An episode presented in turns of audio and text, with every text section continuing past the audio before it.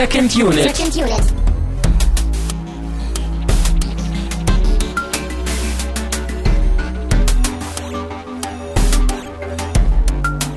Herzlich willkommen zu einer neuen Ausgabe von Second Unit. Mein Name ist Christian Steiner. Ich habe bei mir natürlich Tamine Mut. Ja, hallo. Wir bewegen uns heute ins äh, Land der Obskuritäten und Traditionen. Ja. ich würde jetzt vor allen Dingen auch sagen, in das Land des Gestanks. sehr schön, ja. Sehr Themenwochen Gestank bei Second Unit oder so. Ja, oh, ich, es fällt mir echt schwer bei diesem, bei dem Getränkegeruch hier wirklich Moderation zu machen, aber ich versuche es. Ähm, Ja, wir haben ja einiges eingeschickt bekommen, deswegen gucken wir den Film heute auch. Mind. Game. Ja. Eine Hörereinsendung. Und wir haben uns schon überlegt, so, war das jetzt irgendwie ein Scherz oder gerade so mit, mit dem Getränk? Also bei dem, bei, bei, dem, bei dem Getränk bin ich mir echt nicht sicher. Ich habe auch echt Angst. ich muss nachher noch weg. Ich muss das Haus noch verlassen. Ich weiß nicht, ob das so eine gute Idee ist, was wir hier tun. Aber äh, alles für den Dackel, alles für den Club, unser Leben für den Hund. Ne? Das habe ich schon lange nicht mehr gehört. ja. Ähm, oder so ähnlich. Äh, aber komm, machen wir mal der Reihe nach, versuchen wir ein bisschen Ordnung ins Chaos zu bringen. Ich glaube, die Diskussion selbst wird noch sehr chaotisch. Was sagt Axel Steiner immer so, boah, ey, oder so, ne? Oder was sagt er da immer? Ja, auch.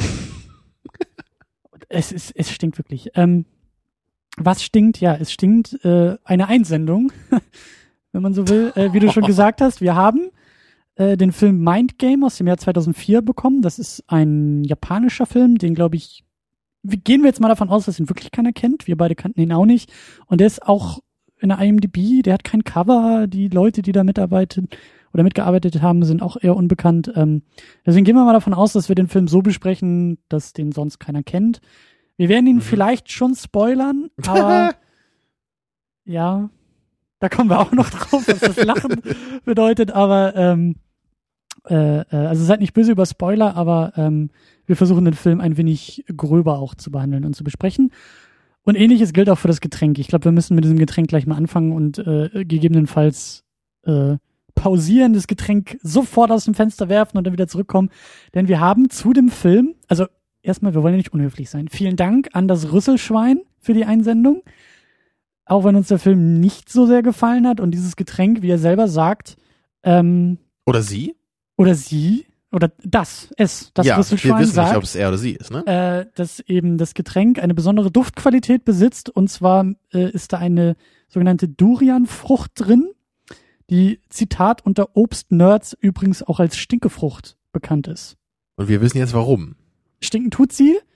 Das ist irgendwie jetzt auch noch so eine Kaffeevariante, die wir hier haben. Also Kaffee mit dieser, mit dieser Durianfrucht. Ich liebe ja Kaffee sowieso schon und dann noch in Verbindung mit ekligen Früchten.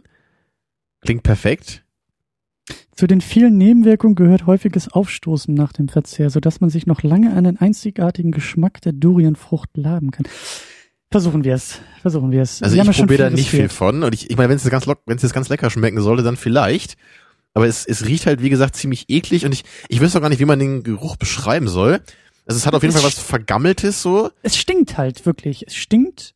Ich habe doch zu dir gesagt, diese Simpson-Sticker vor, weiß ich nicht, 10, 15 Jahren, die es mal gab, die haben teilweise auch so gestunken, weil es ein Scherzartikel war und Und für mich ist der Kaffeegeruch irgendwie auch eklig. die, ja, die Grundlage ist schon nicht gut für dich. Probierst du es wirklich? Oh. Boah, ugh. Ich weiß gar nicht, was schlimmer ist, der Kaffee oder diese Frucht. Oh, der Kaffeegeruch ist gut. Das, das gefällt mir. Aber man kann, kann ach Christian, das geht wirklich überhaupt nicht. Das, das ist ja schade, aber das kann ich wirklich Soll ich nicht jetzt trinken. einen Löffel nehmen oder soll ich wirklich trinken? Ich, Ich weiß mich nicht, ich habe nicht so viel genommen. Aber wenn du Kaffee magst, ist es vielleicht nicht ganz so schlimm. Aber das ist schon so. Hm. Ah. das, das, das trifft jetzt nicht so ganz meinen Geschmack leider. Es schmeckt. Es schmeckt wirklich schlecht, also so als ob als, äh, verdorben. ja. Und gleich noch einen Schluck hinterher oder was? Hm. Also was würdest du sagen? Eine Empfehlung? Schwierig. Schwierig. Also es ist jetzt nicht mega schlecht dabei. Man kann das schon trinken, aber ich frage mich, warum sollte man das tun? Ja, das ist so die Frage ne, dabei. Warum, für wen ist dieses Getränk? So geht es darum, so dass man absichtlich irgendwas Ekliges trinkt, um diese Erfahrung irgendwie zu genießen dann? Also ich bin dafür, dass wir mal ganz kurz hier auf Pause drücken. Und also du willst das auch nicht mehr trinken, oder? Nee, danke. Ich habe nämlich Angst. Ich muss in diesem Raum noch schlafen. Also ich will halt echt nicht. Äh, es geht alles auf Kosten meiner eigenen Gesundheit. Also äh, bis gleich. Second Unit. Second Unit. So, da sind wir wieder. Boah. Aber wir haben es probiert. ja. Man kann uns hier nichts vorwerfen. Ah. Ja, du hast ja eben noch mal bei Wikipedia recherchiert, ne, nach dieser sogenannten Stinkfrucht. Ja. Und das scheint ja sogar ein recht bekanntes Ding zu sein in, ja, das in ist Japan. Ne? So generell Asien. Also Japan Okay. ist, glaube ich, nicht so sehr irgendwie Asien. Ich glaube Thailand oder so. Deswegen, man, man will ja anderen Kulturkreisen nichts vor. Oh, jetzt geht es schon los mit dem Aufstoßen. Uiuiui. Uiuiui. Ähm, also, es, äh, ich, also kann man machen, aber muss man halt nicht. Das ist so. Kaffee geht auch ohne und dann ist es besser. Mhm. Oder so. Wie- und wie war das da, was du eben gelesen hattest in, in irgendwie asiatischen Ländern, da gibt's dann richtig so Verbote gegen diese Frucht und wenn man das irgendwie im Hotel mitnimmt, dann muss man eine Woche länger bezahlen, bis dieser Geruch wieder raus war oder irgendwie Ja, sowas. weil dieser ne? Geruch halt irgendwie auch so schwer rauszukriegen ist. Deswegen, ich bin mir nicht sicher, ob das Rüsselschwein uns hier irgendwie auch nur äh, austricksen wollte. um den Aber- Rüssel führen möchte, an, an Mhm. dem Rüssel herumführen möchte, so. Bei uns in der Schule früher, da ist mal Buttersäure ausgelaufen. Kennst du das? Ja, Das ja. riecht so ein bisschen wie eine Mischung aus faulen Eiern und Erbrochenem. Und das ist halt auch so ein, das ist halt auch so ein Gestank, den, den, hast du halt, glaube ich, irgendwie über einen Monat nicht richtig wegbekommen aus der Schule. Also der ganze erste Stock um den Chemietrakt, der roch halt echt danach. Also war wirklich jedes Mal, wenn du hin musstest, war es immer so, oh Gott, stimmt ja. Jetzt habe ich noch mehr Angst. Also so, Äh. so ein bisschen wie, wie das ist es schon, aber natürlich, also die Buttersäure war noch eine Stufe härter dann. Hm. Tja. Nee, hat uns jetzt nicht so vom Hocker gehauen, aber vielen Dank an das Rüsselschwein. Wir haben es ausprobiert, genauso wie wir den Film ausprobiert haben. Und der uns auch nicht so vom Hocker gehauen hat. Aber wie gesagt, da kommen wir gleich hin. Ähm, ich wollte nämlich vorher noch, weil wir schon bei Danksagungen sind, äh, einen Film haben wir jetzt abgearbeitet. Der Stapel schrumpft aber nicht, weil gleich der nächste Film hinterherkommt. Äh, wir haben eine Einsendung von Jens bekommen. Der hat uns, wie man bei Twitter und Facebook auch schon gesehen hat, ähm, die DVD zu Ein Prophet zugeschickt. Im Original, Christian, heißt der, du hast Französisch gehabt, du musst das kennen. Mhm. Äh, ja. A Prophet. Ich glaube, das ist die falsche Sprache. Ach so, steht aber auch hier drauf. Ja, ist ein französischer Film, kann man sich denken, wie es heißen müsste. Ähm, Oscar-Nominierung 2009, bester fremdsprachiger Film, Gangsterfilm und ein wunder wunderschöner Liebesbrief ist auch noch dazugekommen.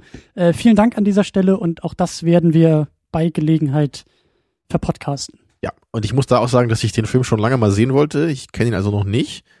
Aber der ist mir auch schon ein paar Mal begegnet, so bei IMDb und. Checkers Segen hat er auch schon bekommen. Also ich war auf jeden Fall schon heiß auf den Film vorher und jetzt bin ich es erst recht, wenn der noch mit so einer schönen Empfehlung hier kommt. Hervorragend, Ja. vielen Dank. Und dann sagen wir noch weiter Danke an den erwähnten Jacker, der hat uns bespendet über Flatter zu Return of the Jedi und Chappie. Leuchti und Anonym haben es auch gleich getan, haben auch zu Chappie gespendet und Tinkengill hat uns zu Once Upon a Time in America bespendet und die Pod Union hat uns bespendet. Oh. Vielen, vielen Dank. Ja. Ja.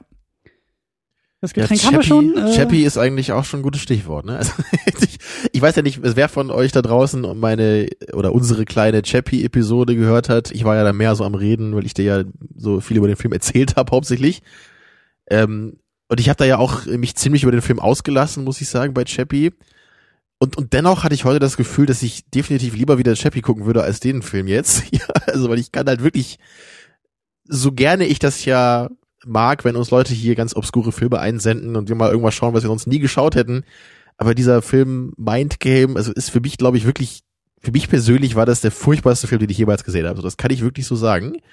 So, das soll jetzt nicht heißen, dass es der schlechteste Film aller Zeiten ist. So, und die Diskussion haben wir auch schon in anderer Weise geführt. Äh, Es ist nur für mich wirklich so gewesen, dass ich eigentlich so nach spätestens zwei Minuten wusste ich, okay, dieser Film ist überhaupt nichts für mich.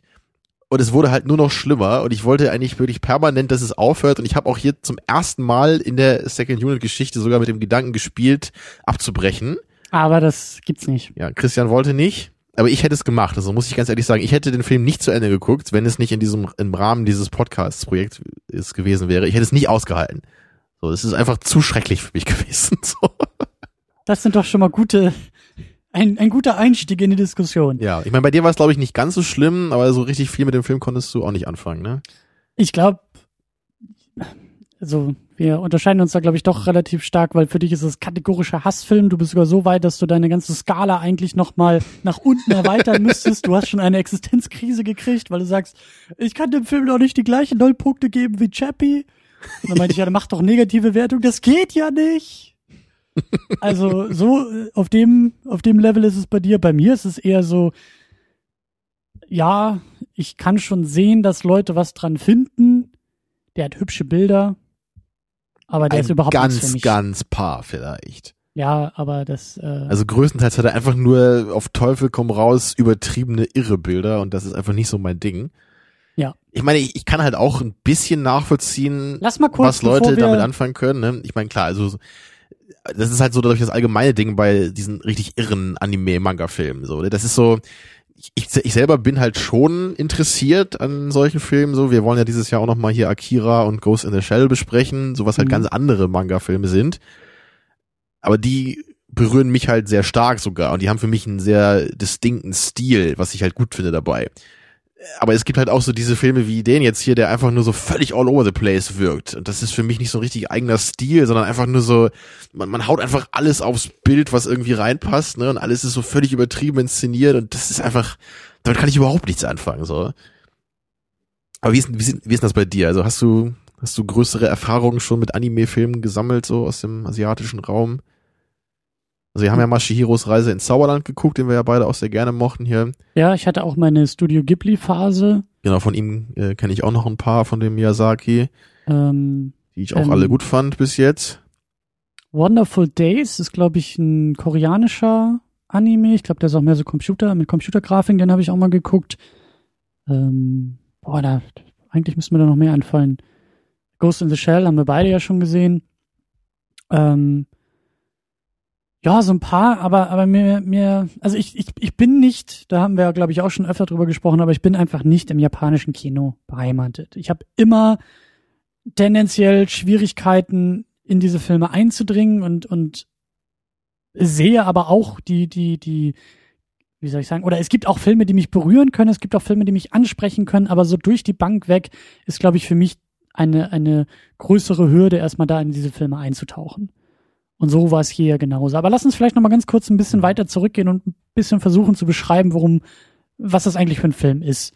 Weil, wie gesagt, ich gehe mal davon aus, dass irgendwie niemand diesen Film kennt oder die Leute, die den Film kennen, ihn auch schon gesehen haben und äh, dann eher ins Detail mit uns wollen. Aber vielleicht auch, um, um die Erinnerung zu, äh, aufzufrischen, willst du den Plot beschreiben? Soll ich das übernehmen? Ich glaube, das kannst du heute besser, weil du gerade noch mal in Wikipedia reingeschaut hast, um zu schauen, ob wir irgendwas Elementares vergessen haben oder übersehen haben, Ich- was aber anscheinend nicht so war. Ich bin aber auch nicht so weit, ich krieg die ganzen Charakternamen gar nicht mehr auf die Reihe, aber das ist vielleicht auch gar nicht so schlimm. Frag mich mal, ja. Also äh, wir haben einen, einen, einen jungen Mann, der durch Zufall seine Schulliebe wieder trifft irgendwie und ähm, ich glaube, sie soll irgendwie heiraten und er gesteht ihr aber irgendwie seine Liebe, die immer noch da ist, ein und sie tut das aber alles so ein bisschen ab und dann gehen die beiden aber in ein in ein Restaurant, gehen zusammen essen und in diesem Restaurant sitzt irgendwie auch der Ich glaube, ist das das ist nicht eher sogar eine ihr Bar, Restaurant? oder?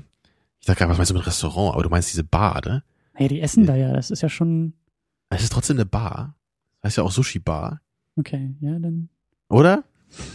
darfst mich gerne Da korrigieren. kommen gleich schon hier die kulturellen Differenzen da, durch. da kommen ja? schon die Streitpunkte Es raus. sah für mich zumindest eher so aus wie eine Bar mit so hohen Stühlen, wo da Leute so sitzen. Okay, auf jeden Fall gehen sie gehen sie dahin in diese Mhm. Lokalität und essen und trinken dort und dann äh, sitzt da ja auch, ich glaube, der der der Vater, was war er von der Besitzerin oder so, auf jeden Fall sitzt da ein ein, Mhm. ein älterer Mann, der irgendwie von seinen Liebschaften aus vergangenen Jahrzehnten irgendwie prahlt und auf einmal kommen da irgendwie zwei Gangster, zwei Yakuza rein, bedrohen diesen Mann, bedrohen auch diesen, diesen äh, jungen Mann, unseren Protagonisten, erschießen den Protagonisten, Spoiler-Alarm, der fährt dann irgendwie auf oder seine Seele oder sein Geist fährt in irgendwelche Himmelssphären oder sowas auf, kriegt dann aber eine zweite Chance, landet wieder zurück auf der Erde, landet wieder in diesem Moment, wo er eigentlich erschossen werden soll, bricht dann aber aus mit seiner Freundin, schnappt sich irgendwie da die Barkeeperin, ähm, die brechen halt irgendwie aus, Verfolgungsjagd mit der, mit der Yakuza, mit der Mafia, mit, mit, mit den Gangstern,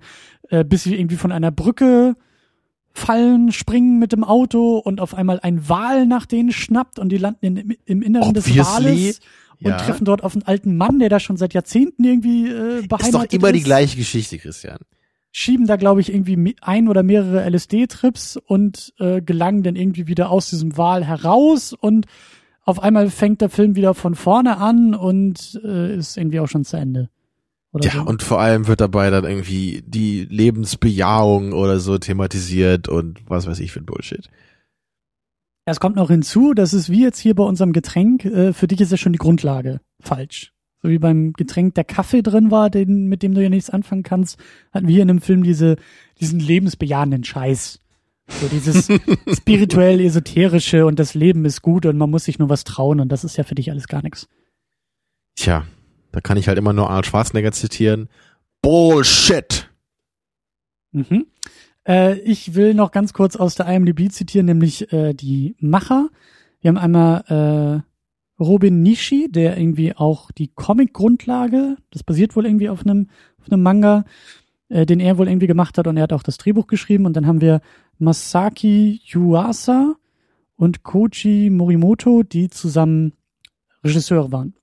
Und Morimoto hat auch für äh, Akira irgendwie so in dritter, vierter Reihe mitgearbeitet und irgendwie auch bei einem der Animatrix-Filme. Ich glaube, Animatrix kam ja auch von 2003 Ja, ungefähr so, ne? und Mind Games war jetzt ja, oder Mind Game war 2004, also ist ungefähr so die Zeit. Ja, Akira ist aber noch aus den 80ern, ne? Also da ist ein Genau, bisschen 88. größere Zeit dazwischen. Ja.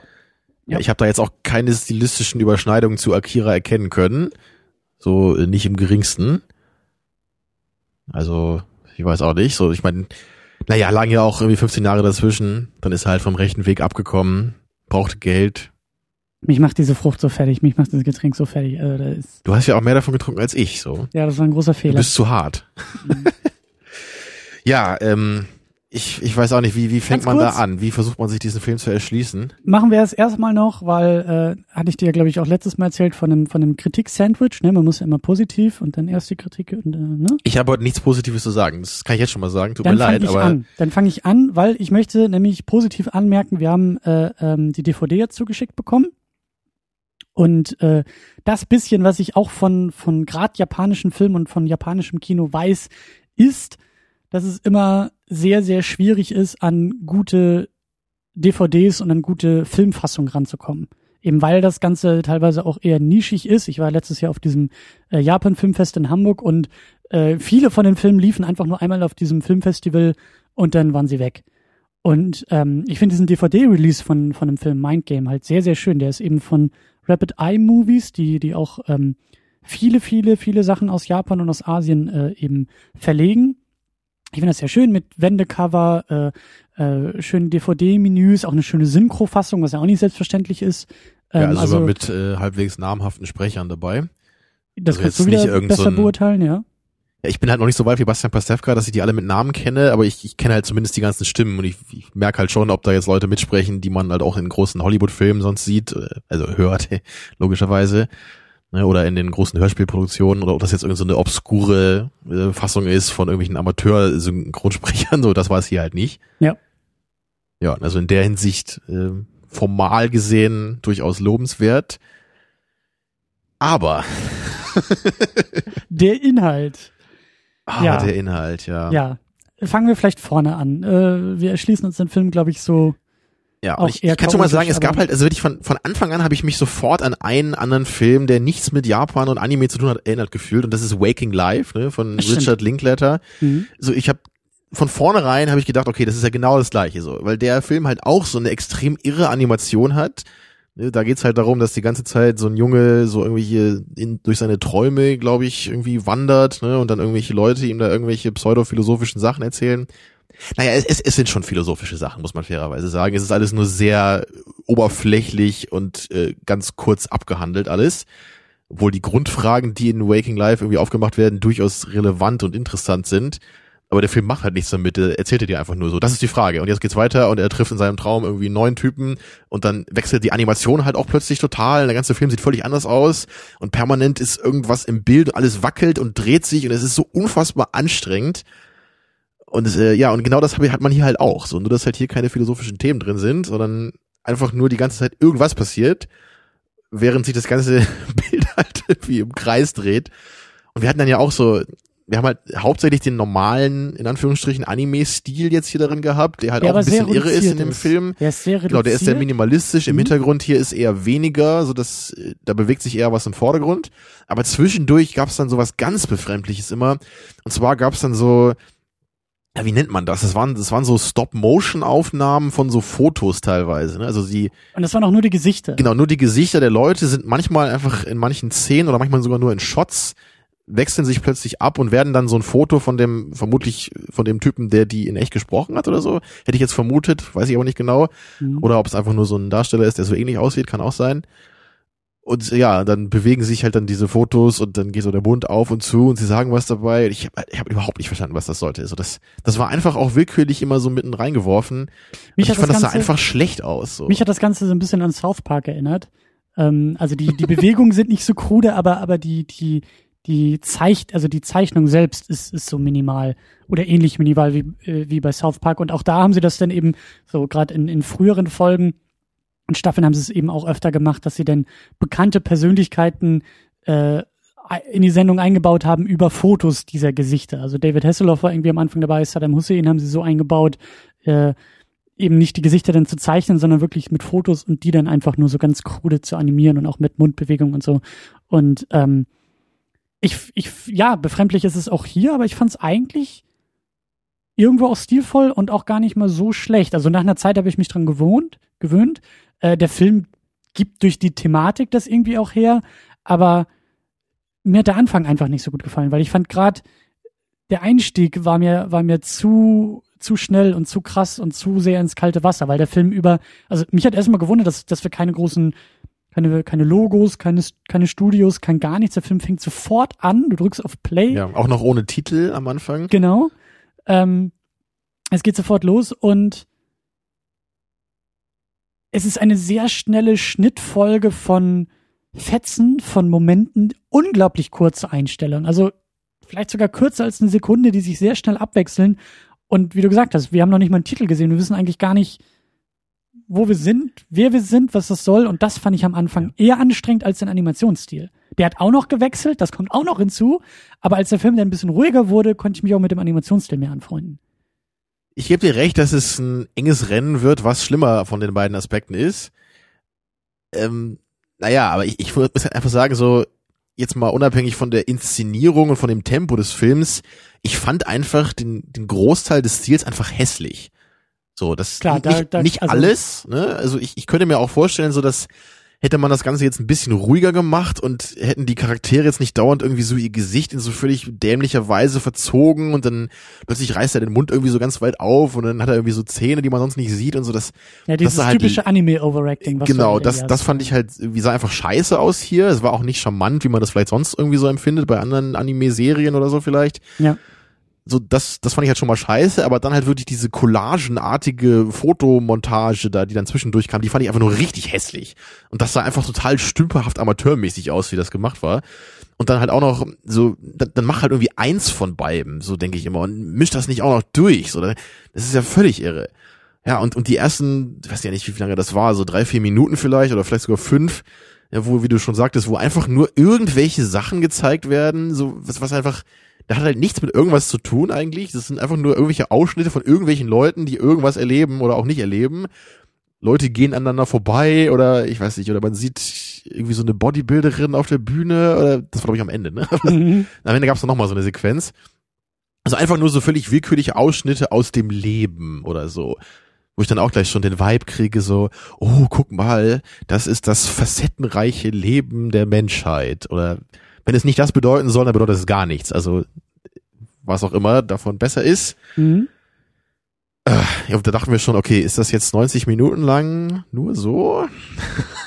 Fängt der Film gleich nochmal an, Ja, oder? aber dann kam immerhin irgendeine so eine Blume, wo Mind Game drauf stand. Und dachten wir, okay, das war jetzt der Titel und vielleicht geht's da jetzt irgendwie richtig los. Ja, und das ging es dann auch. Mit der von dir eben beschriebenen Geschichte, ne, um den Jungen, der dann seine Freundin da wieder trifft. Und, Und ich muss sagen, eigentlich ist das was für mich. So von, von, von, das ist, und da bin ich auch schon wieder beim Getränk. So, ich trinke gerne Kaffee. Eigentlich hätte dieses komische Getränk was für mich sein können, weil die Grundlage da ist. Und hier auch. Die Grundlage ist eigentlich da. Ich mag durchaus auch so esoterisch angehauchte, wie du sagst, lebensbejahende Scheiße und auch eben die menschliche Existenz und die Vielfalt des menschlichen Lebens und all den, den Unsinn. Da kann ich schon was mit anfangen. Ähm, ich kann auch was mit diesem Animationsstil anfangen, aber trotzdem hat der Film mich eher so vor den Kopf gestoßen und, und es ist, es ist, es passt irgendwie auch nicht. Es passt irgendwie nicht, spricht mich auch nicht an. Und wie du auch gesagt hast, auch diese, und da kommen vielleicht eben auch so meine Probleme oftmals mit so Animes dazu, ähm, ja, wie du gesagt hast, so dieses Overacting, so diese, diese Art, wie Dinge ausgedrückt werden, finde ich halt oftmals einfach zu befremdlich. Und dann gibt's aber wieder Anime-Kontexte. Ich meine, es gibt Animes, die machen sowas gar nicht, wenn wir eben an Ghost in the Shell denken. ja, da da gibt's ja halt nicht so, plötzlich den Shot, wo irgendwie der Hauptcharakter das Duckface macht oder so, ja, oder dieses, wo so sein Gesicht so hängt und die Augen ganz groß werden, ne, so Ja, oder wo auf den Tisch Ding. haut und sein Kopf irgendwie dreimal so groß ist wie vorher und er irgendwie schreit und sagt, ich liebe diese Frau, aber schon seitdem ich ein Kind bin. So, das, das, Ja, ja. ne? Das hast du halt nicht. Aber was mir jetzt nämlich gerade einfällt äh, zum Thema Anime, ist nämlich noch Dragon Ball. Ich glaube, da sind wir beide mit sozialisiert worden. Das ist für uns Ja. beide irgendwie Teil der Kindheit oder des Heranwachsens. Und da macht das halt irgendwie Sinn, weil da, also für mich passt das alles irgendwie besser, weil das halt sowieso schon schöner, herrlicher, übertriebener Quatsch ist. Mit dem Super Saiyajin und irgendwie dem kleinen Affenwesen, was irgendwie super stark ist und mit dem Stab und äh, weißt du, diese die, die Turniere und ständig wird gekämpft und da macht das alles, also da passt es irgendwie zum Thema, da passt es irgendwie zum Setting. Wenn mir so ein Film aber irgendwie eine, wie du sagst, ähm, vielleicht auch irgendwie tiefgründige oder esoterische Auseinandersetzungen zum Thema Liebe, Leben, Menschsein irgendwie äh, geben will, in, wie gesagt, oft schönen Bildern und auch sehr farbenfrohen Momenten, dann bricht das aber wieder für mich, wenn dann eben dieser, dieser, dieser Anime-Stil da durchbricht, der irgendwie dann, ja, eher befremdlich ist für mich. So. Also ich glaube, ich glaube, Dragon Ball fühlt sich, fühlt sich für mich im Vergleich ungefähr so an wie ein Ingmar Bergmann-Film oder so, wenn ich das halt mit dem Mindgame vergleiche, so von der Abgedrehtheit.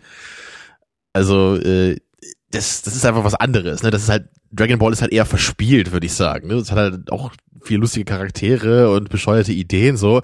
Aber das ist halt nicht permanent einfach nur abgedreht und du verstehst nicht, was passiert, so, ne? so ist es ja nicht. Nein, aber das, das Acting Ja. zumindest in, in Dragon Ball. Ja, ist- das vielleicht schon, ja. Aber selbst das ist halt nicht so abgefahren wie hier. Also es ist ähnlich, ne, auf der auf der gleichen Skala vielleicht, aber weiter unten. Ja, ja.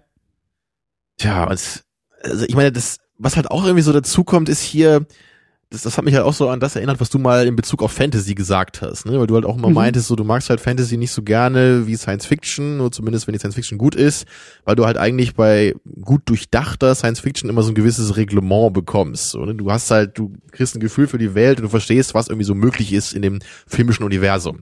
Und bei Fantasy ist ja eben das, was auch viele sagen, so dieses, da kommt halt plötzlich der Zauberer und hat den richtigen Zauberspruch parat und dann sind irgendwie alle Probleme gelöst, so, ne? Und das äh, stimmt natürlich dann bei Fantasy oft auch, aber hier ist das halt noch mal so ein völlig anderes Niveau für mich gewesen. Weil hier halt wirklich, du hast halt gar keine filmischen Regeln. Ne? Es ich kann einfach, sagen, nicht, nicht falsch verstehen, das ist ja kein Ja. Fantasy-Film. Der Film versucht Genau. bodenständig und in Anführungszeichen realistisch etwas zu erzählen. Das würdest du sagen? Naja, die, die Grundthematik dahinter, eben Liebe, Leben und sowas, und wie du gesagt hast, lebensbejahende Scheiße, dass der Typ durch seine zweite Chance auf der Erde ja eigentlich versucht, sein Leben erst wieder neu und selbst in die Hand zu nehmen und so, das Ja, ist ja aber- eigentlich schon was, was Aber Ernsteres. bodenständig würde ich es jetzt nicht nennen. Also Die vielleicht ist, Umsetzung nicht, das Thema schon, aber die Umsetzung nicht. Es, Ja. äh, rennt da ja nicht mit Zauberhaut durch die Gegend und verzaubert irgendwelche äh, äh, Drachenwesen oder sowas. Das tut er ja auch nicht.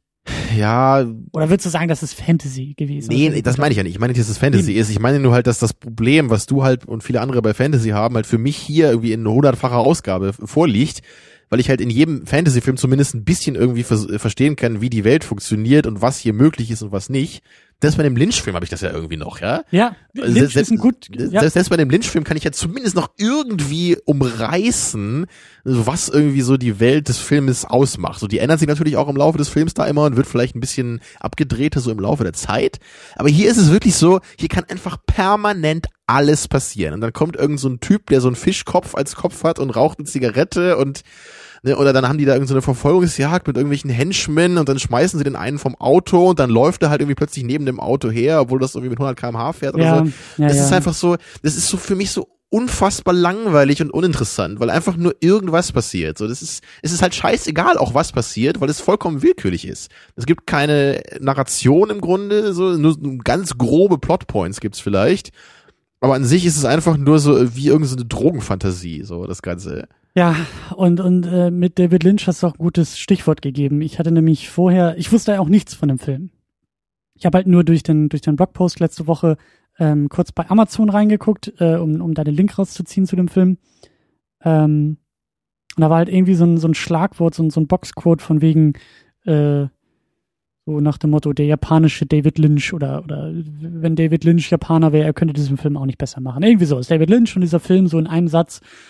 Und da hatte ich dann ja auch schon so meine Befürchtungen, Erwartungen irgendwie so in diese Richtung, dass, äh, dass es abgedreht wird. Stand nicht hinten auch noch irgendwas von Tarantino drauf auf der Packung? Ähm, Weiß nicht, ob der japanische Tarantino oder. Tarantino-hafte Gewaltexzesse. Ach so.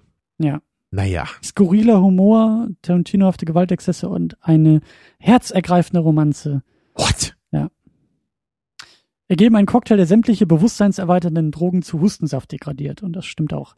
Aber David schon eher, Lynch, ja. David, David Lynch ist nochmal ein Stichwort. Ähm, trifft es ganz gut, weil der Film ähnlich abgedreht ist. Der Film fängt, fängt auch an, diese, diese, wie du sagst, diese Randomness, diese Zufälligkeit, die wir auch, als wir so mal mit David Lynch, also so Filme von David Lynch geguckt hatten, auch teilweise kritisiert Als er haben. hier war und wir einfach mal so privat mit wollte ihm. gerade sagen, äh, jetzt wo er Twin, Twin Peaks nicht mehr macht, hat er auch wieder Zeit. Ähm, nee, ähm, nochmal, der Versuch, das ist äh, das Getränk, das macht mir, das, ich, bin- ich, geh- war der Versuch. Ähm, David Lynch, so.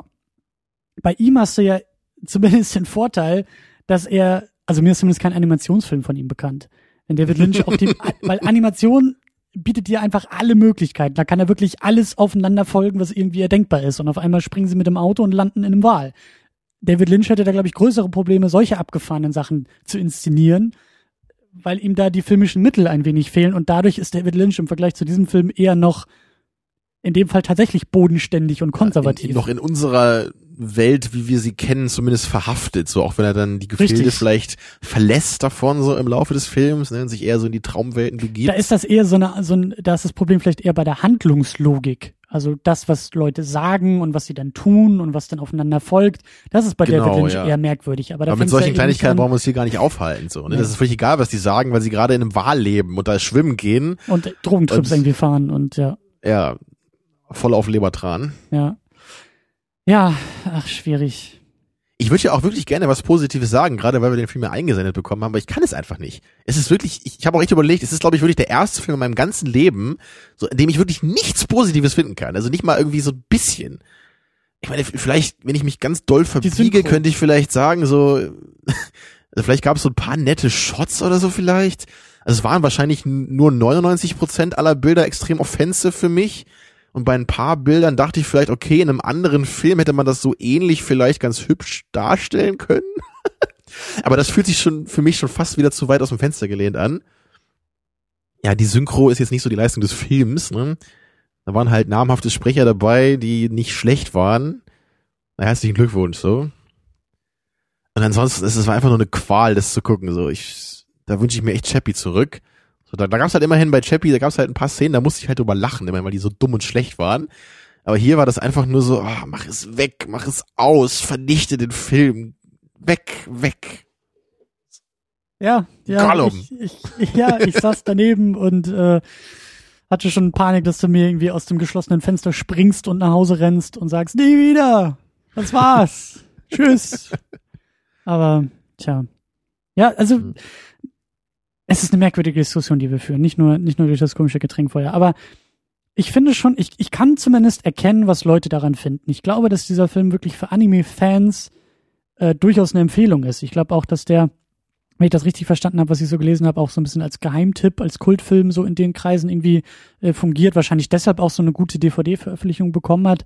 Und ähm, ich, ich sehe da schon eine Menge drin, was man mögen kann und, und, und was irgendwie Potenzial hat.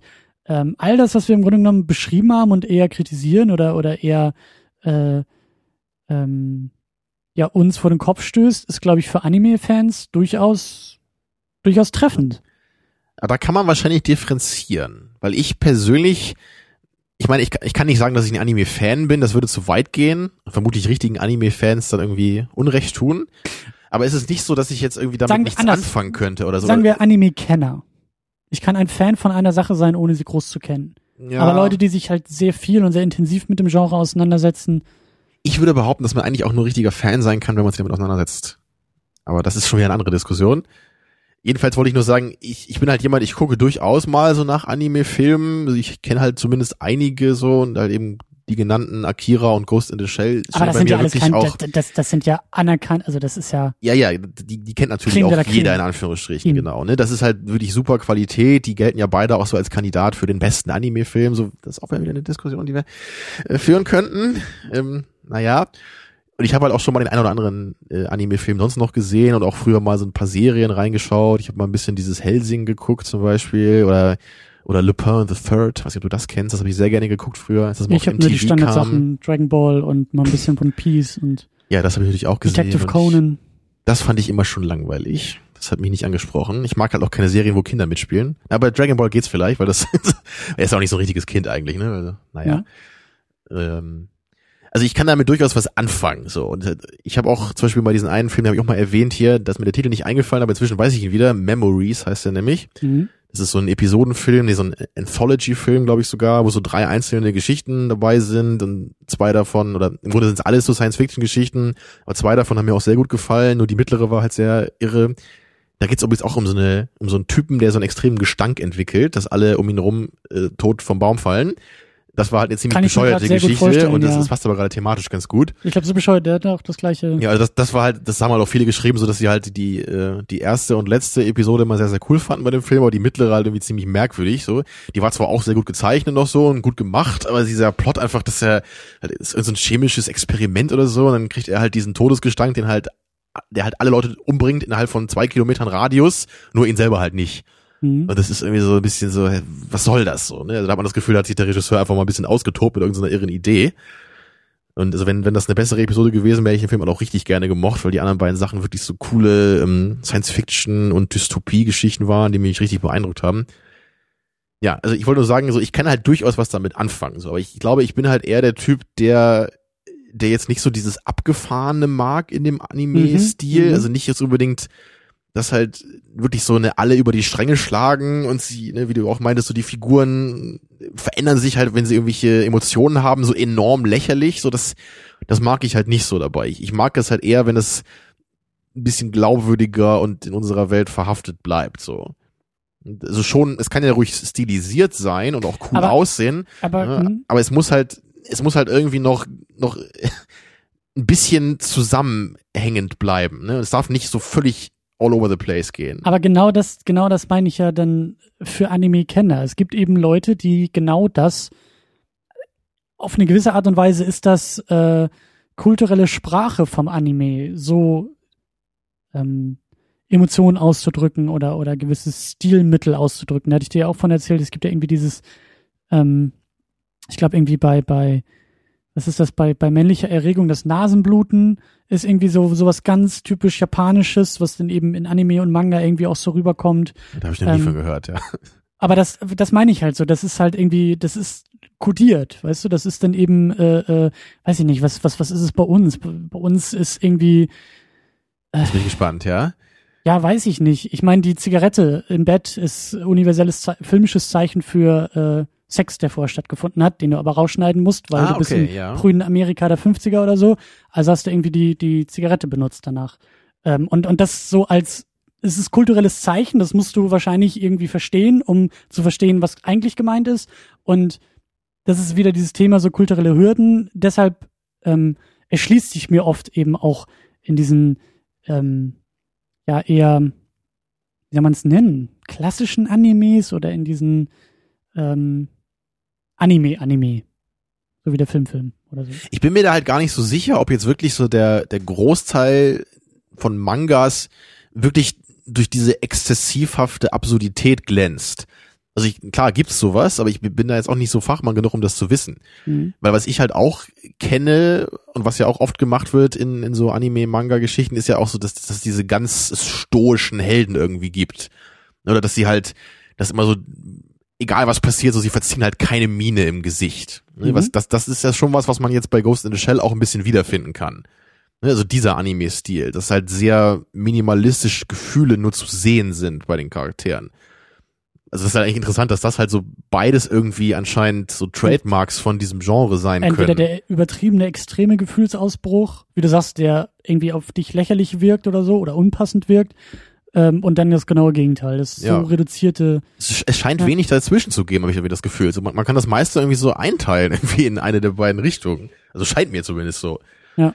Und das ist ja irgendwie, also da kann man ja auch schön überinterpretieren, weil das eigentlich Das auch schön äh, mein Bild von Japan eigentlich wiedergibt, ne? weil einerseits ist halt Japan so dieses total traditionsbewusste Land, ne, mit den wo es diese ganzen alten Gebäude noch gibt, ja, und da gibt's noch Sumo-Ring, was halt genauso gemacht wird wie vor 200 Jahren, ne, von den, von den Traditionen her. Und auf der anderen Seite ist es halt so völlig an den Westen angenähert mit den riesigen äh, Wolkenkratzer-Metropolen, wo überall Werbung ist und alles blinkt und dann gibt's diese extremen äh, irren Game-Shows, ne, wo Leute irgendwelche komischen Sachen essen müssen und also es passt halt überhaupt nicht zusammen, diese beiden Seiten. Es ist also, also einerseits wirklich so dieses ganz, ganz bodenständige, ernste, Mhm. ne, wie, wie die Samurai früher, wie man sich die vorstellt, so, ja, so ein, so ein Land. Und dann halt so dieses, so, so nochmal, nochmal äh, die amerikanische, westliche äh, Kultur so im völligen Overdrive. Also wie, wie passt das zusammen? Keine Ahnung. Also ich kann mir nicht vorstellen, wie ein Land das beides so vereinigt.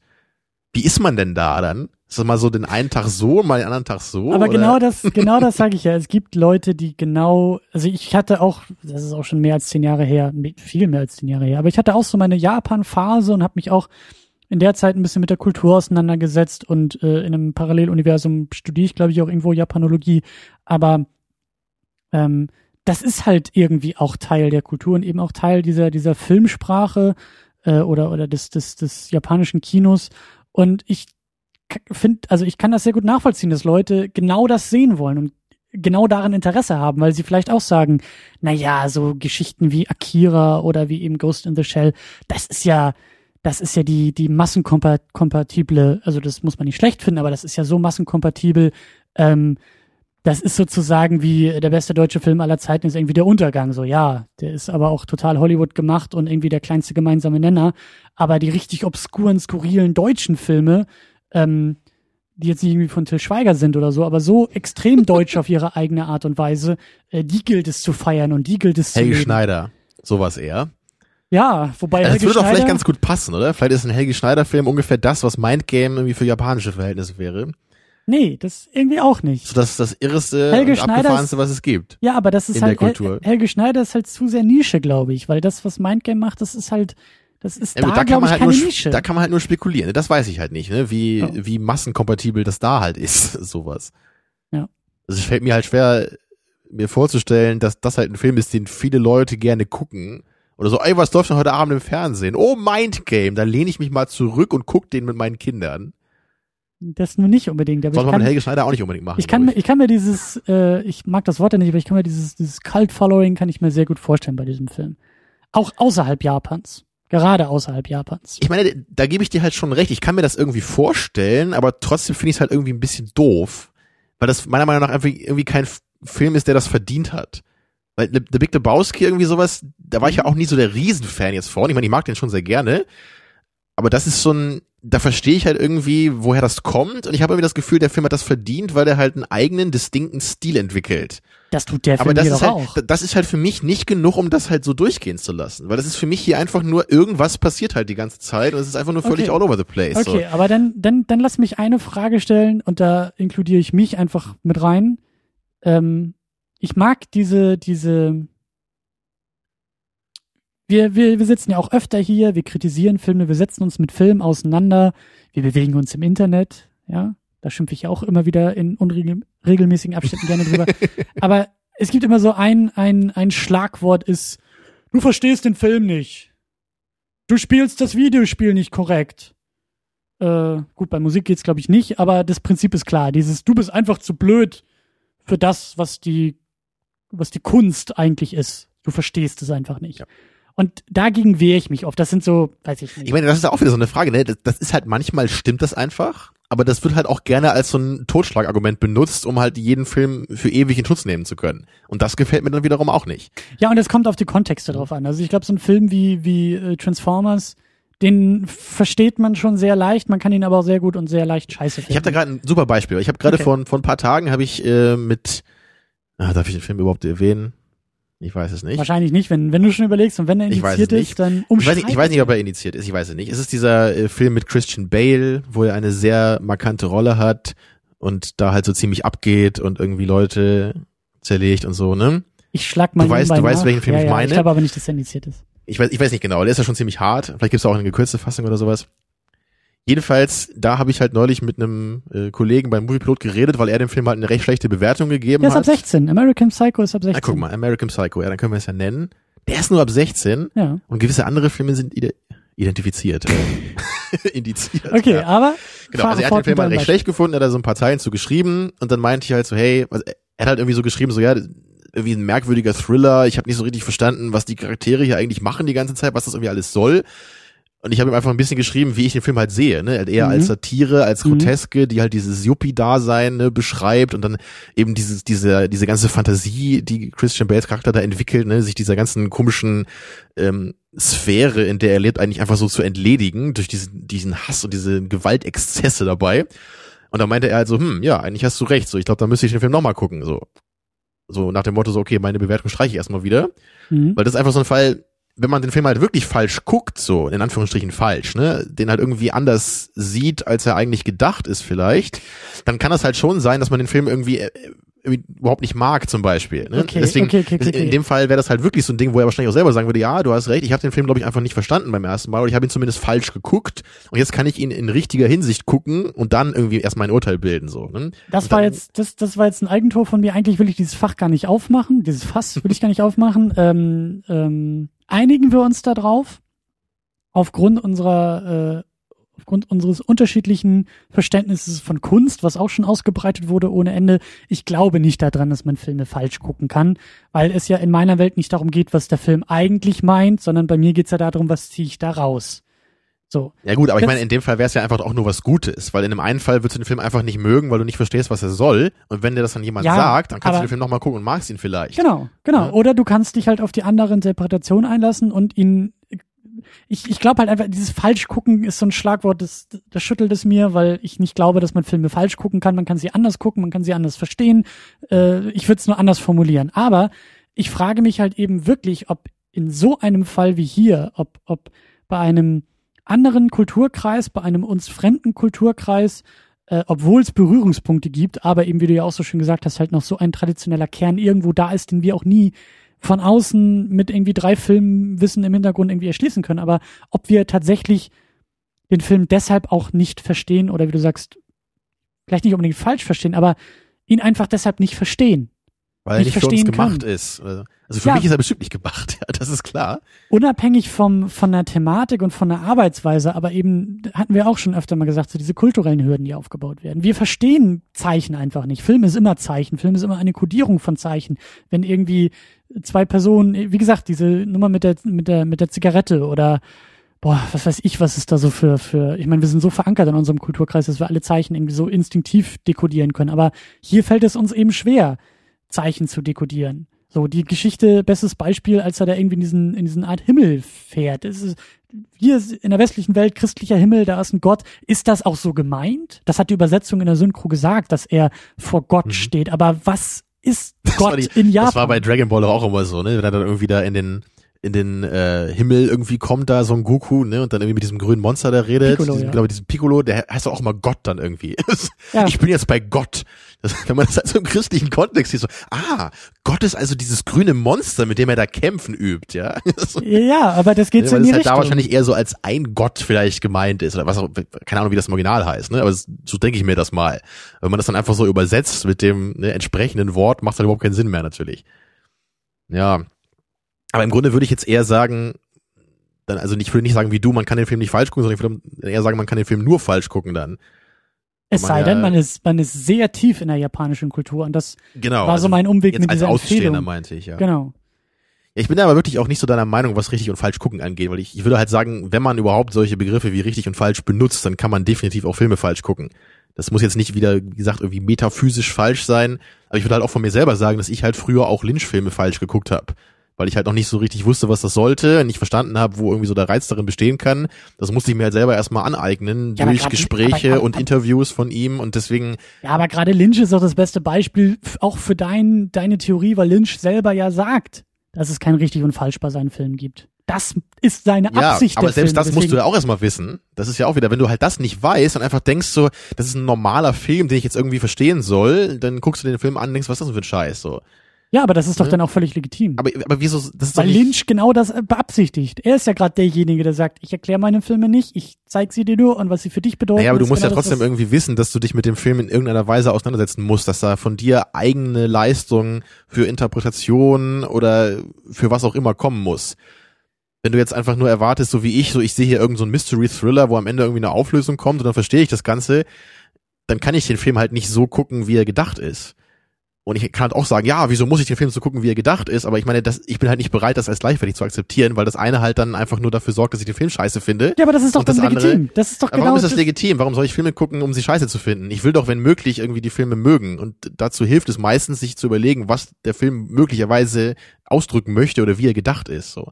Ja, aber dadurch, dass der Film gerade überhaupt nicht gedacht ist, laut Ja, David dann Lynch, ist der Film, ne, aber das ist ja wieder das, das Ding, ne? So, so ganz so einfach ist es ja auch nicht dann. Vielleicht, vielleicht bei seinem äh, spätesten Film da, den ja viele nicht so mögen, den ich noch nicht gesehen habe, da ich vergessen, wie der heißt, äh, Inland Empire. Ne, da meinen ja dann manche Lynch-Fans sogar, ja, das ist nur, als hätte Lynch irgendwo eine Kamera Nee, reingestellt, also- irgendwelche Szenen passieren und man versteht nichts mehr. weiß ich nicht. Aber ich Also meine, mal Holland Drive, den kann man ja schon recht stark entschlüsseln, was wir hier auch gemacht haben in der Sendung. Ne? Das ist ja nicht unmöglich, den jetzt Ja, aber das irgendwie ist ja zu auch nicht interpretieren. richtig. Das ist ja nicht richtig gucken. Es ist halt nicht richtig die Interpretation haben vielleicht, aber es ist trotzdem richtig gucken. Du Nee, versuchst halt ist darauf zu achten, du überlegst dir so, was gibt mir der Film in der Hinsicht, du, du guckst den Film halt nicht in Hinsicht so, das ist ein normaler Mystery-Thriller und am Ende gucke ich mal, wie die Auflösung ist und wenn ich die nicht verstehe, ist der Film doof, so. Ja, wenn du den Film ich, so guckst, ist, magst du ihn halt nicht und dann hast du Ja, aber das ist geguckt. dann auch okay. Das ist in meinen Augen nicht falsch.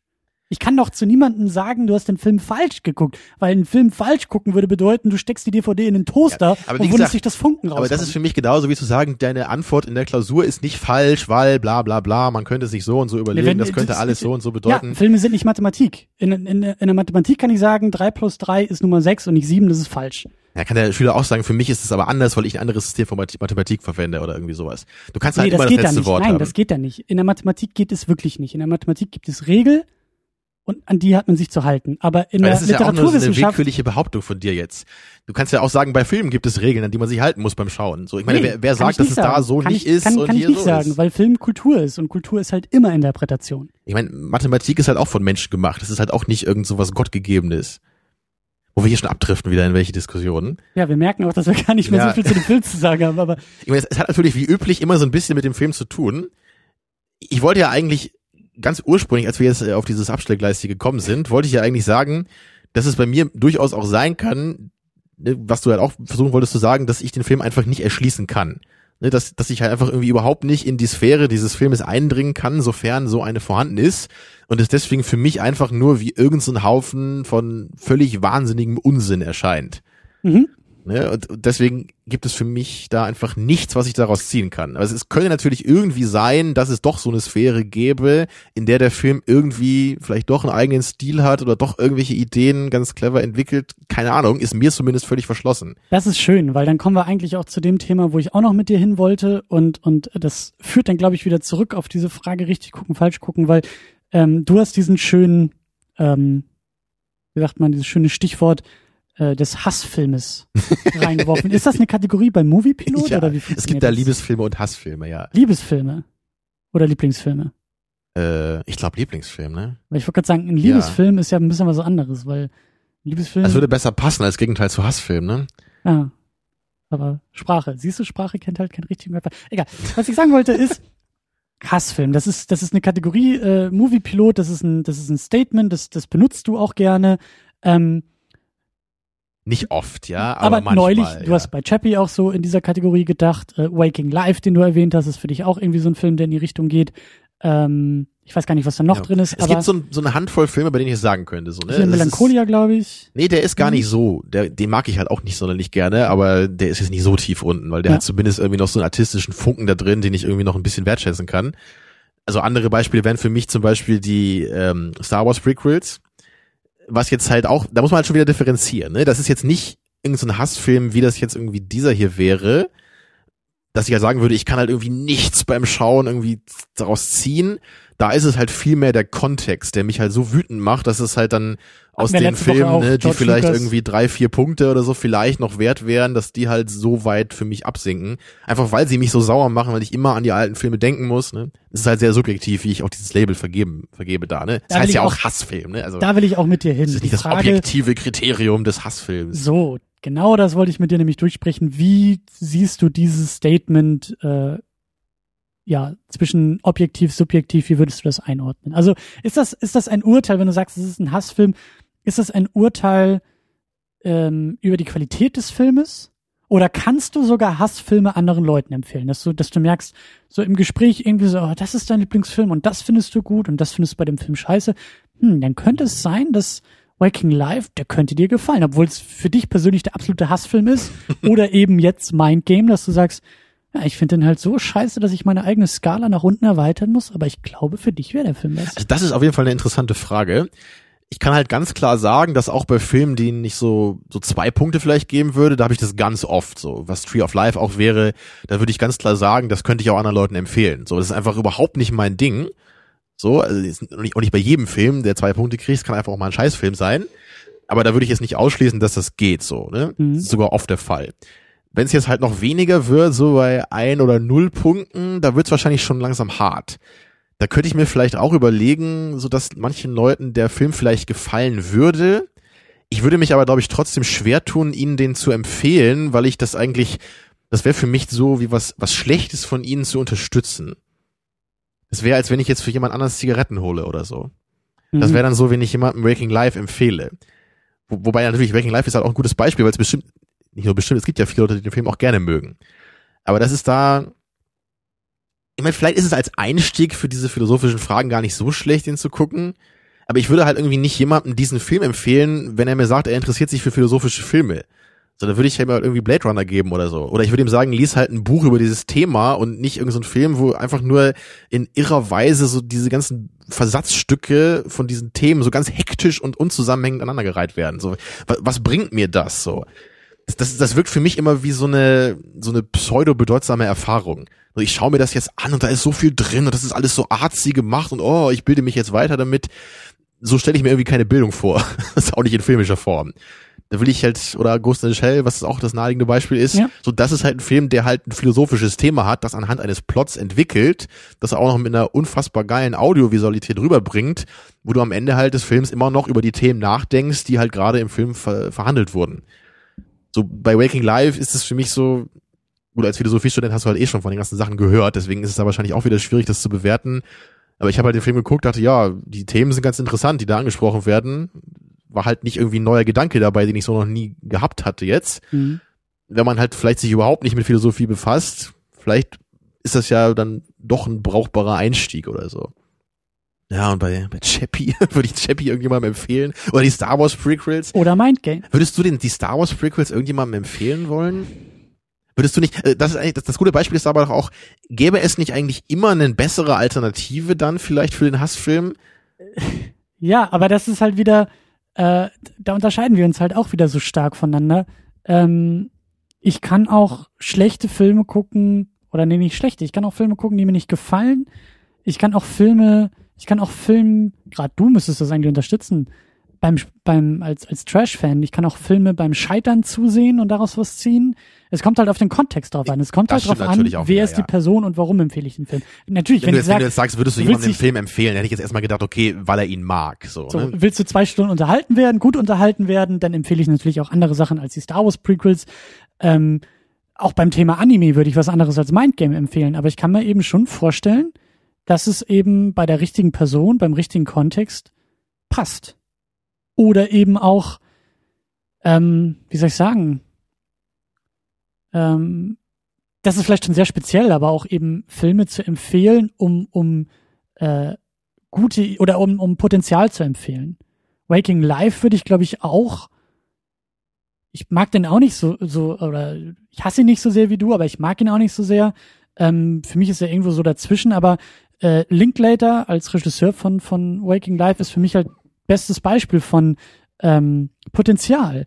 Ich habe selten, dann aber heftig die Before-Filme, aber ich habe selten den Fall, dass mir seine Filme richtig gefallen, aber ich finde sie immer interessant anzugucken. Auch wenn sie mich äh, eher enttäuschen oder wenn eben das Potenzial nicht, nicht Ja, das hatte ich bei Boyhood. So. jetzt sehr stark, was du da jetzt so sagst. Da würde ich auch Ja. sagen, da war eine Menge Potenzial drin und auch Boyhood habe ich auch ständig Ideen Leuten so. empfohlen, obwohl ich nicht unbedingt der Meinung bin, dass es eben dieser riesen Ja. Hype war, den er Aber den verdient hat. fand ich halt es ist so, zumindest noch ganz okay. So, den fand ich jetzt nicht schlecht dabei. Aber ja, also wenn ich jetzt wirklich sagen würde, erstmal nur so dieses, ich empfehle jetzt jemandem einen Film in der Hoffnung, er wird ihn gerne gucken. Jetzt mal unabhängig davon, ob er irgendwie seinen Filmhorizont dadurch einfach nur erweitern kann ne, oder einfach einen Film Ja. beim Scheitern ähm, zuguckt. Wenn ich dann halt an die Star Wars Prequels denke, da kann ich mir einfach nicht vorstellen, dass ich die irgendjemandem empfehlen würde, weil ich halt immer zehn andere Filme sofort parat hätte, Klar, die meiner ja. Meinung nach ne, das, was die Star Wars Prequels hätten machen können, halt viel besser machen. Natürlich allen voran die Originaltrilogie. Warum sollte ich irgendjemandem die neuen empfehlen? Und selbst wenn er dann irgendwie sagt, ich würde halt so gerne mehr von diesem Star Wars sehen, da würde ich sagen, nee, lass das doch mal lieber und guck lieber andere Science-Fiction-Filme, die dann ein eigenes Universum erstellen, was immerhin noch Qualität hat und nicht einfach nur das Ganze nochmal machen in Ja. schlechterer Variante, so. Deswegen sind das halt für mich so Filme, die könnten halt quasi weg. Die braucht eigentlich kein Mensch, weil das einfach nur schlechtere Varianten sind von dem Ursprungsfilm. Was halt oft bei Fortsetzungen auch so ist, ne? wie bei Austin Powers 2 oder irgend so ein Quatsch. Oder Ghostbusters 2. Also wer, wer braucht solche Filme? So der erste Film ist einfach nur besser und es ist halt trotzdem aber genau der gleiche Film danach. Dann halt lieber eine Fortsetzung, die was anderes macht, meinetwegen auch wie Back to the Future 2. Das ist halt nicht einfach der gleiche Film wie der erste, so. Ob man den mag oder nicht, aber es ist immerhin, der hat für mich eine Daseinsberechtigung, so. Ja. So, und da könnte man sich wahrscheinlich dann eher bei Mindgame drüber streiten, so weil das jetzt nicht so ein Film ist, der für mich jetzt so wirkt wie jeder zweite, den ich schon mal gesehen habe. Das jetzt gerade so nicht. Also deswegen hat er für mich zumindest eine gewisse Daseinsberechtigung schon mal. Tja, aber ob das halt für eine Empfehlung reicht. Ich würde, glaube ich, eher mit jemandem, der sowas mag, erstmal eine ernsthafte Filmdiskussion führen und versuchen, ihn davon zu überzeugen, mal ein bisschen mehr Qualität zu erwarten und sich nicht sofort von, wow, das ist alles so abgefahren, be beeindrucken zu lassen. Ich, ich hoffe, da sind jetzt viele durch offended worden, durch diese Aussage. Aber das ist so mein Gefühl dabei, ne? Dass ich, ich, ich hoffe, du verstehst, was ich meine, so. Es ist ist halt nicht nur die Sache, dass ich halt den Film halt selber nicht mag, so, das, darum geht's halt nicht dabei irgendwie für mich. Oder nicht nur. Weil, wie gesagt, bei anderen Filmen wie Melancholia auch, so den kann ich halt Leuten empfehlen, so, weil ich denke, der hat irgendwie was. Ja. Aber das ist für mich so, das wirkt auf mich so billig einfach. Und ich weiß nicht, ob es jetzt nur an der kulturellen Barriere liegt, aber das ist für mich so, so Wahnsinn um des Wahnsinns Willens, so. Einfach nur alles so irre und, und guck mal, sowas haben wir noch nicht gesehen, irgendwie. Das, das reicht mir irgendwie nicht. Das ist übrigens auch der Grund, warum ich diesen Fear and Loathing in Las Vegas überhaupt nicht abkann. Weil der für mich auch so, so, guck mal, wir sehen halt nur, wie Leute Drogen nehmen und dann äh, sehen sie halt irgendwie Fledermäuse im Auto und so. Das ist für mich so, so billig einfach. So, guck mal, was für lustige Sachen die jetzt erleben. Irgendwie Das, das zündet bei mir nicht. Ich brauche da ein bisschen mehr dabei. Ja. So, dass das muss irgendwie für mich wie ein, wie ein Konzept wirken dabei. Dann, selbst Big Lebowski hat für mich irgendwie ein Konzept, finde ich, mit diesen Charakteren, die er halt aufmacht. Das ist für mich halt nicht einfach nur irgend so ein Unsinn, sondern das ist halt, das ist halt einprägsame Charaktere, die halt sehr, die haben auch jede Menge Lines, die man zitieren kann und sowas, ne, das ist halt, das, das, das steht irgendwie für was, der Film, so, der hat Ikonizität. Aber würdest du sagen, das, das hat Mindgame? Ist der irgendwie ikonisch? Hm. Ich weiß nicht. Er hat schon, er ist schon sehr, sehr eigen. Und wie gesagt, deswegen ist es für mich auch eine Empfehlung. Also für Anime-Fans ist das, ist der Film eine ganz kleine Empfehlung, weil ich glaube schon, dass man da drin was finden kann. Ähm, ich tue es aber nicht. Also für mich ist der auch zu abgedreht, für mich ist der auch irgendwie zu ähm, unspannend, zu random, zu, zu, ja. Mich, mich hat der Film auch nicht unterhalten. So, wenn wir wirklich auf, auf dieser Ebene irgendwie ankommen, ich könnte mir auch noch mal angucken. Ich könnte mir da auch wieder irgendwelche, irgendwelche Interpretationsgrundlagen irgendwie heranziehen und sagen, hm, das ist vielleicht irgendwie spannend. Das war ja auch so wieder gleich in mir sprudeln ja immer gleich die Theorien. Als es dann losging mit diesen, mit diesen Fotokollagen-Gesichtern, dachte ich halt auch zuerst, okay, sind das irgendwie jetzt auf einmal wichtige Momente, wenn diese Gesichter auftauchen? Soll das irgendwie, steht das für irgendwas? Ist das, ist das ein Zeichen? Ja, du Ist das suchst immer das Konzept auch Genau. dabei. Aber ich habe hier das Gefühl, da, da ist nicht, zumindest nicht immer ein Konzept dabei. Vielleicht, vielleicht manchmal schon oder so bei dem Grundgerüst. Aber ich habe einfach bei so vielen Momenten einfach das Gefühl, das ist einfach nur irre und es soll einfach nur irgendwie im Gedächtnis bleiben. Was soll denn das Konzept davon sein, dass irgend so Typ so einen Fisch als Kopf hat und irgendwie eine Zigarette raucht? So, das, da wird doch einfach nur irgendwie krampfhaft versucht, irgendein so ein Das Bild ist- zu erzeugen, was im Kopf bleibt, oder? Es ist, ein, es ist ein unglaublich gutes Beispiel und, und deswegen, deswegen gebe ich halt auf vor diesem Film, weil ich ihn halt einfach nicht verstehen kann oder nie das Gefühl habe, sozusagen das komplette, ähm, wie soll man sagen, das komplette Werkzeug, der Werkzeugkasten ist nicht komplett, um diesen Film bearbeiten zu können. Weil ich zum Beispiel, ich frage mich dann halt irgendwie in solchen Momenten, steht der Goldfisch für irgendwas in Japan? Ist das ein Zeichen für irgendwas? Für Reichtum, für Armut, für Fruchtbarkeit, für ich irgendwas? würde nicht mehr auf diese Idee kommen, ja, aber vermutlich ist das schon richtig, wie du da Oder der rangehst, Wal, ja. das habe ich mich auch gefragt, wenn sie in diesem, in diesem Wal landen. Ich meine, gut, bei uns, es gibt ja auch diese, diese, ist nicht sogar, ist das in der Bibel? Nein, diese Ahab-Geschichte. Ne? Ich glaube, du vermischst da gerade zwei Sachen. Es gibt einmal die Captain Ahab-Geschichte mit Moby Dick, aber es gibt auch diese Bibelgeschichte, wo dieser Typ in einem Wal lebt. Aber ich habe vergessen, wie das Ahab, heißt. ja, ja. Der heißt aber nicht Ahab, sondern So. irgendwas mit I, glaube ich. Aber vielleicht auch nicht. Wir sind trotz Ostern so bibelkundig wie eh und je. Ja, das ist, glaube ich, so Äh, eine alte Testamentsgeschichte, ne? Ja, aber so das Prinzip, so, ne, Mythologie, ähm, da, also dieses Motiv des, des Wales, der irgendwie ein Schiff verschluckt oder Menschen verschluckt, das, Oder ein Auto. Oder ein Auto. Nein, das ist ja jetzt nicht so weit weg. Das ist ja schon irgendwie da. Das ist nicht so abgedreht, wie eben der Goldfisch auf einem Menschenkörper, der Zigarette raucht. So, das ist ein Bild, das habe ich jetzt irgendwie hier nicht in meiner Schublade, Werkzeugschublade, was ich entschlüsseln kann. So. Und aber genau da ist so ein bisschen das Problem. Deswegen, das, ist halt mein Argument zu sagen, ich fühle mich nicht in der Lage, diesen Film komplett erschließen zu können. Und deshalb ist er für mich eher frustrierend als für dich, glaube ich, weil du sagst, ähm, der Film, für dich st- steht der Film für nichts oder für dich ist der Film nur wahllos und deshalb sagst du, das Also eine Wahl hat er ja schon. Ja, ich, äh, random, um dieses blöde Wort zu benutzen. Ähm, und ich sitze eben davor und sag, ich weiß nicht, ob ich das beurteilen kann, weil ich einfach nicht weiß, ob es nicht doch für irgendwas steht. Und das Ich meine, so, da hast du vielleicht schon recht. Also man, man könnte bei dem Film vielleicht auch einfach sagen, so ich, ich entziehe mich jetzt irgendwie hier meinem allgemeingültigen Urteil, weil ich einfach nicht das Gefühl habe, irgendwie da eindringen zu können. Aber für mich persönlich ist es halt ein Hassfilm und nichts anderes will ich halt mit dem, Ja, ja. Äh, mit dem Tag auch sagen. Ne, Das ist halt, hat halt keine Allgemeingültigkeit so. Das können meine Ratings leider noch nicht haben. Da muss ich noch ein bisschen aufsteigen hier, bis ich dann so Rating-Dekrete irgendwie äußern kann. ja, du willst das ja auch nochmal studieren, ne? Das ist ja wie äh, Rating-Wissenschaften, ja. ja, Alkoholwissenschaft, Ratingwissenschaft. Solltest du als Fachbereich in der Filmwissenschaft, glaube ich, einführen. Ja. So, wie bewerte ich Filme richtig und wie. Es sollten, es sollten vor allem mal viele Leute Rating-Kurse machen, weil nämlich die wenigsten Leute richtig raten können. Und dann kannst du auch gleich die Mathematik wieder reinholen. Und da kannst du dann ja auch, ne, sobald Zahlen dabei sind, kann man ja von richtig und falsch reden und dann, da hast es. Tja. Wir haben die Termino-Weltformel fürs Filmgucken dann doch noch Ja. gefunden. Aber deine Frage eben, die fand ich echt interessant. Dieses, äh, würdest du einen Hassfilm jemand anderem empfehlen?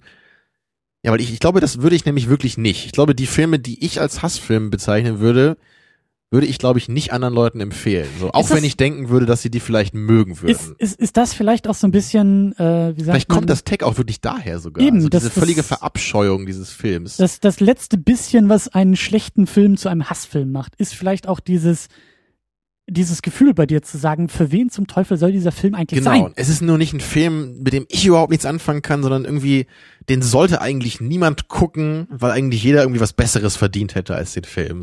So, vielleicht könnte man es so irgendwie sagen. Tja. Ich habe, glaube ich, irgendwie, weiß nicht, wie viele Filme habe ich als Hassfilm bezeichnet, irgendwie zehn vielleicht oder so. Also ich bin jetzt nicht jemand, der das jetzt irgendwie bei jedem Film, den er nicht mag, irgendwie auspackt. Also da, da muss schon was kommen. Ja. Ich, ich weiß nicht, was habe ich sonst noch? Ich glaube, Scary Movie 2 oder so, den, den ich mich kaum noch erinnern kann, weil ich den einfach so dumm fand von der Comedy. als ich die vor Jahren mal gesehen habe. Und ich glaube doch diesen Unendliche Geschichte 3, den du hoffentlich nicht kennst, aber weil ich meine, den ersten Das- Unendliche Geschichte haben wir mal besprochen hier, ne? der Ja, hat auch seine Probleme, wenn man gerade, gerade wenn man Buchfan ist, aber der hat zumindest irgendwie noch ganz nett gemacht teilweise. Beim zweiten geht's halt schon bergab, aber der dritte ist halt wirklich, wirklich offensive auch. Also selbst für einen Kinderfilm. Da gibt's halt so eine Szene, wo einer von diesen Steinbeißern auf so einem Steindreirad fährt und halt Highway Doch, to Hell kenn singt. Den kenne ich. Daran hast du dich jetzt erinnert, oder ja, was? den kenne ich. Ja, das ist richtig schlimm. Ich glaube, Jack Blacks erste Rolle war das in dem Film als Bully. Ja. ja, also das ist wirklich, eine, das ist einfach eine Beleidigung gewesen, einfach gegenüber dieser Materie. Ne? Daher kann ich da halt auch irgendwie kein Auge mehr zudrücken. Also wenn Michael Ende das irgendwie gesehen hätte, dann hätte er sich auch im Grabe umgedreht.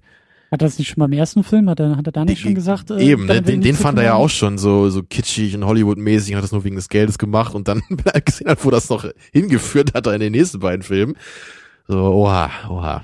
Ja. Tja. Aber gut, lass uns äh, versuchen, den Film abzuschließen.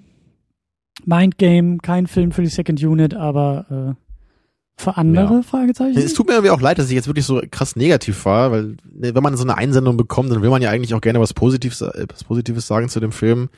Aber irgendwie muss ich ja auch meine ehrliche Meinung jetzt kundtun und, und die ehrliche Meinung ist einfach der absolute filmische Totalausfall. Ja, naja. Und der Film war nicht sexy. Stand hinten drauf. Was stand hinten nochmal drauf? Äh, sexy, wild, aggressiv und voller Ideenreichtum. Also Wild, sagen- aggressiv, ja. Ja, aggressiv wird's, naja. Naja, so in dieser einen Szene da in der Bar, ne, wo er da so brutal erschossen wird, kann man Ja, gelten okay. lassen. Ähm, ja, voller Ideen. Wenn man das als Ideen bezeichnen möchte, okay. Aber sexy, nee. Das, das ist das Problem. Das ist das Riesenproblem. Es war zu wenig Porno, glaube ich. Hm. Tja. Tja. Trotzdem. Jedenfalls bin ich froh, dass wir dann nächste Woche erstmal wieder zu was ganz Bodenständigem zurückkehren. Ja, ja, wir sind ja, wir sind ja, glaube ich, auch so ein bisschen äh, verkannt oder verhasst als äh, Nicht-Freunde, als Feinde, als Nicht-Versteher des japanischen Kinos. Deswegen gehen wir jetzt Ja, nächste das Woche wieder des ganzen zurück. asiatischen Kinos, Ja, glaube ich, ne? stimmt. stimmt. Obwohl ich, glaube ich, echt irgendwie drei asiatische Filme in meiner All-Time Top Ten hab, so, aber whatever. Das ist egal, das Internet hat ja, Ja. Äh, ne, hat geurteilt. Aber wir kehren wieder zurück, wobei wir machen eigentlich einen Umweg äh, über Australien und kommen Hollywood an, oder? Oh, du weißt sogar, dass der Film aus Australien kommt. Jetzt bin ich beeindruckt. Hast du das eben Ja. nochmal nachgelesen oder was? Ich glaube ja, ich glaube, das habe ich durch Zufall irgendwo Ah. erfahren. ja, wir, wir genau. gucken, wie schon erwähnt, den ersten Mad Max-Film, Ja. der ja auch noch eine sehr rohe äh, und, und raue Inszenierung hat. So, das gefällt mir halt auch sehr bei dem Film. Ist, Ist ja eigentlich auch- schon fast so ein B-Film. Sexy, wild, aggressiv und voller Ideenreichtum? Ah, ist schon wieder so ein Film, der wenig sexy ist, leider. Also, ah, Mel Gibson. Aber wild und aggressiv kann man gelten lassen, ja. Ja. Ja, ich bin gespannt, was du von dem Film hältst, ob das dein Ding ist. So, weil ich, ich mochte den halt schon immer mit Abstand am liebsten aus der Reihe. Ich weiß, dass viele den zweiten auch sehr gerne Wie mögen. viele gibt's da? Zwei, es drei? gibt drei, ja. Und jetzt kommt der vierte neue Reboot. Ja, ich, ich weiß gar nicht, ich, ich glaube, das ist sogar eine Fortsetzung. Okay. Aber ganz sicher bin ich mir nicht, weil der sich, der ist ja auch schon irgendwie seit über zehn Jahren, glaube ich, geplant und das hat sich immer wieder verändert, was das irgendwie werden sollte. Da muss ich mich auch nochmal schlau machen. Die Trailer Ja. sehen gut aus, auf jeden Fall. Ja, zumindest sah das nach gutem CGI aus und äh, hoffentlich nicht so der irre Overdrive. Ja, und Jedenfalls wollen wir uns ja auf den Film vorbereiten, auf den neuen Mad Max und deswegen gucken wir jetzt den, den alten ersten. Und also der, der, der zweite ist halt auch ganz cool und der dritte nur ist halt ziemlicher Müll, das kann man halt sagen. Der, der ist halt wirklich so ziemlicher Trash-Film auch. Mhm. Also die ersten beiden sind eigentlich die einzigen, die wirklich relevant sind. So zumindest würde ich das so sehen. Und ja, aber der erste ist wie gesagt für mich irgendwie auf jeden Fall der beste. Der hat auch den die schönste Geschichte eigentlich mit dem coolsten Character Arc. Ja, schauen wir da mal. Ja. Ja, Mel Gibson ist Durchbruch, ne? Ja, Von Mel dem halten wir heute auch nicht mehr so viel, ne? Hatten wir den echt schon mal hier? Nee, ich glaube nicht. Nee, noch kein Braveheart guckt. Noch kein, äh, was die Frauen wollen. Oder wie der heißt. Kein hier Kennst du den? äh, Passion wo of er, the wo er anfangen kann, die. ja, ja, den habe ich mal die, gesehen. Die, die Frauengedanken zu lesen und so. Ja. Das ist ich habe den auch mal gesehen, aber der war gar nicht so schlecht, wie man aus dieser Prämisse hätte erwarten können. Nee, und das, und das ist tatsächlich ein Liebesfilm. Kein Lieblingsfilm, aber eben ein Liebesfilm. ja, ja. Ja.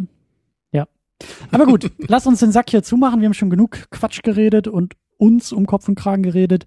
Deswegen machen wir das nächste Woche wieder mit frischem Anlauf, mit äh, anderen Getränken und anderen Filmen. Ja, und wenn das Rüsselschwein zuhört, dann darf es natürlich gerne noch äh, ein paar Sätze dalassen. So haben wir den Film falsch geguckt. Oder war das wirklich nur so eine Witzeinsendung? Wir sollten den Film scheiße finden? Oder naja, ich denke mal auch, dass Leute, die den Film gerne mögen, wahrscheinlich auch sich denken können, dass es jetzt ein Film ist, der nicht jedermanns Geschmack treffen sollte, oder? Ja, Genauso wie es, auch. wie es bei mir und Possession auch der Fall ist. Da ist mir auch klar, dass das nicht irgendwie für jeder, für jeden sofort der Lieblingsfilm sein wird. Ja. Ja, genau. Aber dann erstmal bis nächste Woche und wir erholen uns jetzt erstmal von dem Mind Game hier. Auf nach Australien. Oh yeah. Ciao, Tschüss. ciao.